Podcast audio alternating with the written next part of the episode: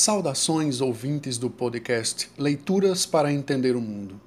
Este é um projeto com finalidades educativas, criado em tempos de isolamento social e tem como objetivo propor reflexões complementares às nossas aulas de história a partir da leitura e comentários de textos que, como sugere o título do podcast, nos ajudem a entender o mundo.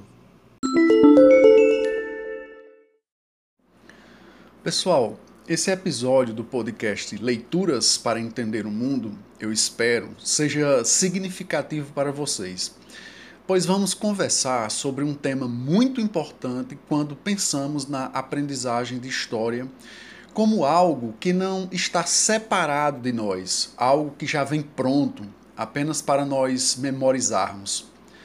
Sim, eu sei, eu sou professor de história, entendo bem que o passado não nos serve apenas para guardarmos na memória. E já conversamos sobre isso em nossas aulas, mas sei também que é comum os alunos se preocuparem em guardar as informações dos livros em sua mente como se ela fosse um baú, para depois chafurdarmos esse baú na hora das avaliações. Precisamos deixar de pensar assim. E uma das coisas que pode nos ajudar muito a desenvolvermos uma relação crítica e ativa com o conhecimento histórico é entendermos que os fatos do passado não podem ser mudados, mas a interpretação e a escrita sobre eles muda constantemente. A história não é uma ciência parada no tempo não só o mundo continua em movimento e as coisas continuam acontecendo, como aquilo que ocorreu no passado continua sendo revisto, reinterpretado. O que alguém escreveu sobre o passado, mesmo que tenha sido um historiador importante, não significa que seja a verdade definitiva. E isso não é ruim. É bom de certa forma, pois mostra que a história é viva. Bem, para nos ajudar a pensar melhor sobre essas questões da verdade na história, eu trago para vocês hoje um trecho do livro Por que Estudar História, de Caio César Bosch. A leitura ficará mais uma vez com a professora Sandra Souza, colaboradora do nosso podcast. Ouçam com atenção. A verdade histórica está sempre sendo revisitada, revista e refeita. Não é algo pronto e acabado à nossa espera. Ela se transforma porque mudam a época, a maneira como elaboramos nossos questionamentos e, em decorrência, nossas motivações para estudá-la. A verdade histórica é sempre relativa. A dúvida honesta e imparcial é sempre condição essencial para o avanço da ciência. É fundamental desconfiar de que, apesar de toda boa fé e esforço na definição de uma verdade, ela pode conter erros, lacunas ou distorções.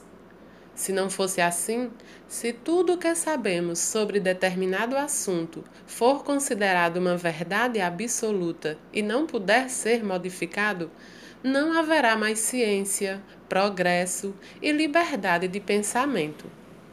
Se o conhecimento histórico fosse estático, uno e definitivo, também não haveria necessidade de historiadores e professores de história. Bastaria recorrer, quando necessário, a uma grande central de dados. Teríamos um ponto de vista exatamente igual ao de nossos antepassados e às futuras gerações um ponto de vista igual ao nosso. Fique claro, o que acabo de dizer não significa que estou assumindo um total relativismo. Compreender a construção do conhecimento e das verdades históricas como algo que pode variar no tempo, que é imutável, não significa dizer que vale tudo na construção desse conhecimento ou que tudo depende exclusivamente de um juízo de valor. A história não é espaço para julgamentos, não é um tribunal. Os fatos históricos são o que são, independentemente de nossas preferências e valores. Só que os fatos em si não constituem a história. Eles são referências que orientam a interpretação histórica, mas não são a história.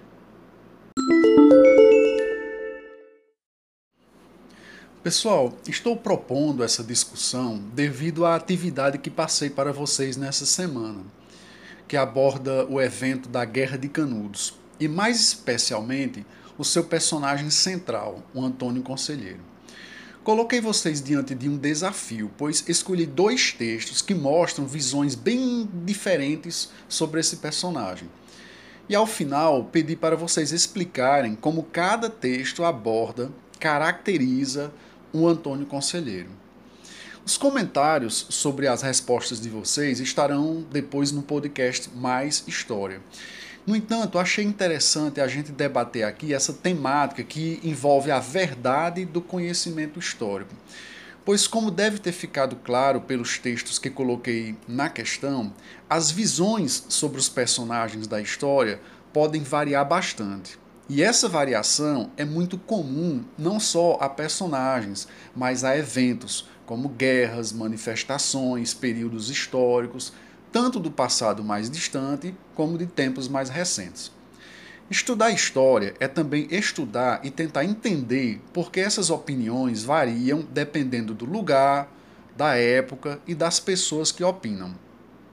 Porém, como lembra o autor do texto, não podemos, não devemos, quero deixar claro, cair no relativismo de achar que qualquer opinião é válida.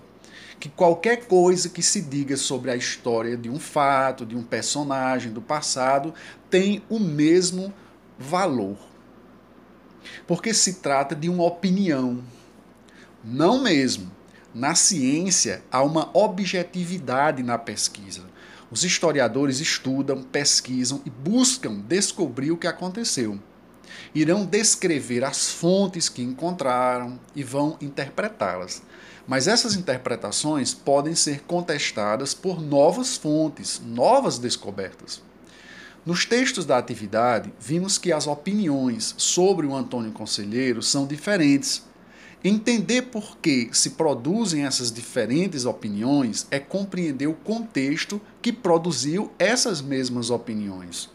E advirto, não devemos brigar com quem pensa diferente de nós sobre um fato histórico.